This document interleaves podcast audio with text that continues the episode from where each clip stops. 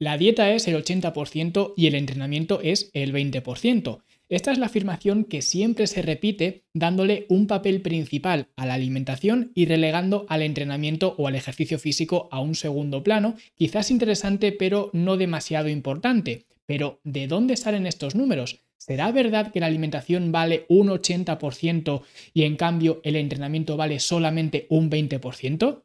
Bueno, pues vamos a verlo.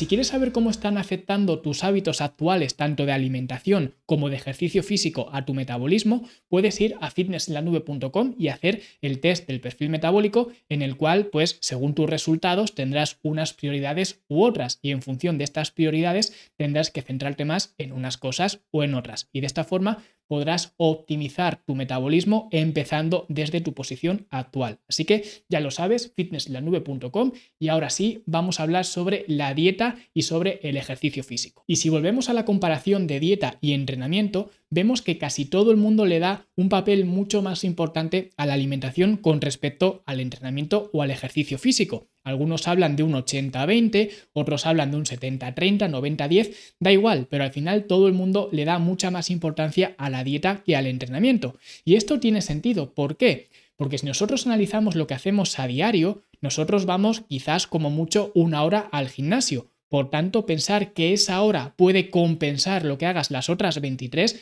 no tiene mucho sentido. Y de hecho, a nivel matemático, si ponemos los números encima de la mesa, vemos que una persona, por ejemplo, que entrene cinco veces a la semana y esa misma persona que haga cinco comidas al día, eso a la semana significa que esa persona va a tener cinco oportunidades de mejorar su estilo de vida mediante el entrenamiento y a cambio va a tener 35 oportunidades de mejorar su estilo de vida con respecto a la alimentación.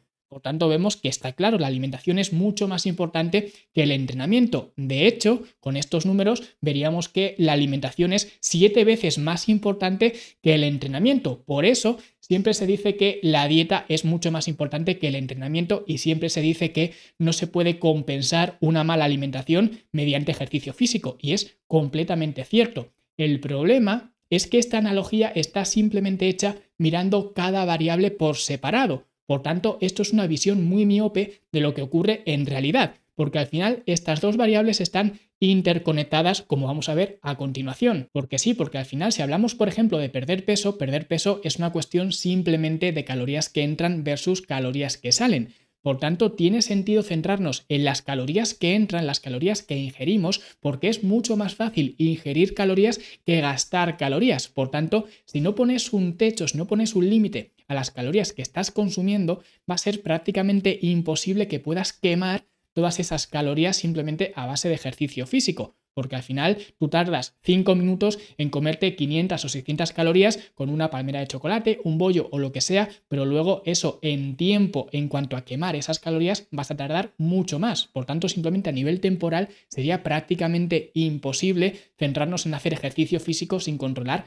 las calorías que estamos ingiriendo. Así que en este escenario sí que quizás la alimentación sería más importante que el entrenamiento, pero de nuevo estamos mirando ambas variables desde perspectivas separadas en lugar de mirarlas desde una perspectiva conjunta, porque la dieta depende del entrenamiento y el entrenamiento depende de la dieta. Porque cuando la gente va al gimnasio, el problema es que se centra en destruir, se centran en quemar, que esto ya lo he dicho muchas veces. La gente quiere quitarse grasa de aquí, quitarse los michelines, la celulitis, quitarse esto de aquí, esto de allí. Siempre se centran en quitar, en destruir, cuando lo que deberíamos hacer es centrarnos en construir. De hecho, esa fue la motivación de escribir mi primer libro que se llama Entrenar para ganar, porque al final cuando tú vas a entrenar, no vas para perder, no vas para perder grasa, no vas para perder michelines, vas para ganar, para ganar más masa muscular, más fuerza, más propiocepción, más agilidad, más lo que sea, pero siempre a ganar. ¿Por qué? Porque cuando tú vas al gimnasio con la mentalidad de construir y haces un buen entrenamiento, eso va a hacer que de forma indirecta, de forma inconsciente, le prestes mucha más atención a la alimentación.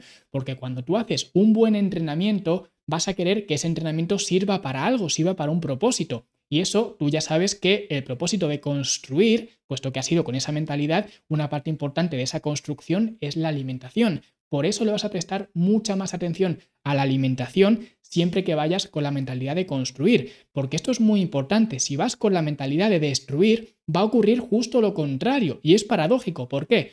Porque cuando tú vas al gimnasio y haces un entrenamiento de estos de supervivencia que sales a gatas del gimnasio, lo que vas a pensar es, puesto que has ido a destruir, vas a pensar que has quemado en ese entrenamiento muchísimas calorías.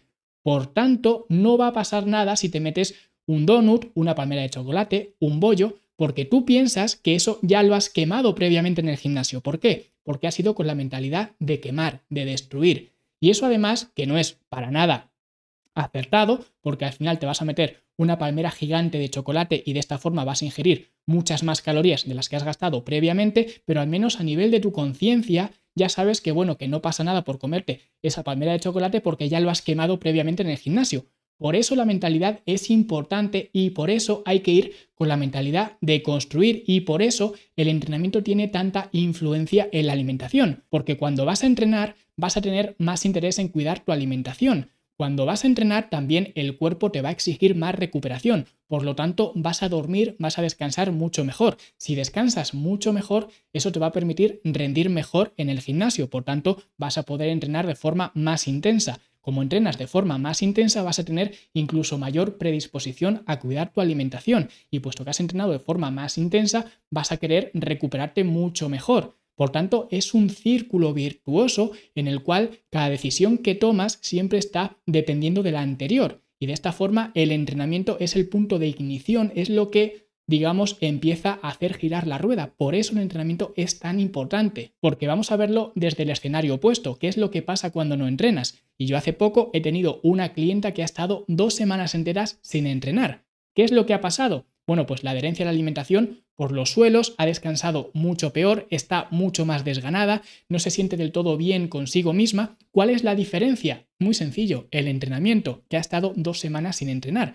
Por eso, si cuantificamos simplemente las calorías que entran con las calorías que salen, el entrenamiento no tiene apenas relevancia. Pero cuando lo miras desde otra perspectiva mucho más abierta y como digo siempre, mirando no desde un microscopio, sino desde un telescopio, es cuando nos damos cuenta de que en realidad ambas variables están conectadas y sirven para mejorar nuestro estilo de vida. Y no solamente la alimentación y el ejercicio o el entrenamiento, sino que además hay otra tercera variable que es muy importante que es la recuperación. Porque todo el mundo habla de la alimentación, del ejercicio, del entrenamiento, pero nadie habla de la recuperación. Y al final la recuperación es un factor extremadamente importante porque al final si no descansas bien vas a estar más cansado, evidentemente vas a rendir peor entrenando, vas a estar más desganado, vas a tener la leptina baja, la grelina alta, con lo cual vas a tener más inclinación por ciertos alimentos que te van a dar energía inmediata, es decir, alimentos azucarados, bollería, etcétera,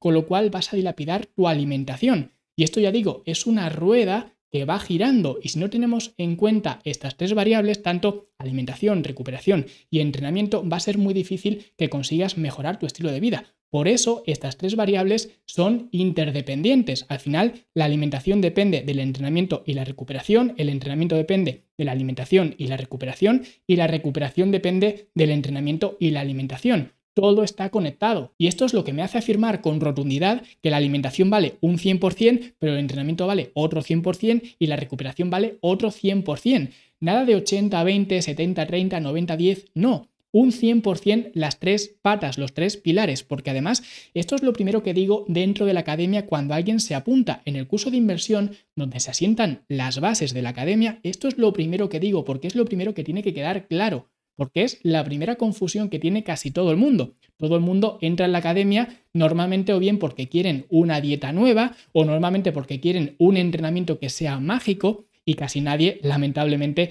entra porque piensa que necesita más recuperación. Normalmente es o bien por la dieta o bien por el entrenamiento y no se dan cuenta que las tres variables, no solamente la dieta o el entrenamiento, que es lo que ellos pensaban, sino la dieta y el entrenamiento y además la recuperación. Las tres variables están interconectadas y son igual de importantes si lo que quieres es mejorar tu estilo de vida. Por eso, siempre digo lo mismo, alimentación 100%, recuperación 100% y entrenamiento o actividad física 100%. Así que si quieres saber qué estrategias tomar con respecto a tu alimentación, a tu entrenamiento y a tu recuperación, puedes ir a fitnesslanube.com y hacer el test del perfil metabólico y en función de tus resultados, pues tendrás unas prioridades u otras en las cuales centrarte. Pero ya lo sabes, fitnesslanube.com para hacer el test del perfil metabólico y empezar según tu punto de partida. Y nada, si te ha gustado, dale like, suscríbete, deja un comentario bonito, porque si hoy hemos hablado de la alimentación y del entrenamiento y además hemos sacado a la luz una tercera pata, una tercera variable también igual de importante que el entrenamiento y la alimentación como es la recuperación, la semana que viene vamos a hablar sobre el entrenamiento y más concretamente hablaremos de cómo mejorar nuestra consistencia con respecto a los entrenamientos. Pero esto será dentro de 7 días, será la semana que viene. Hasta entonces, hasta luego.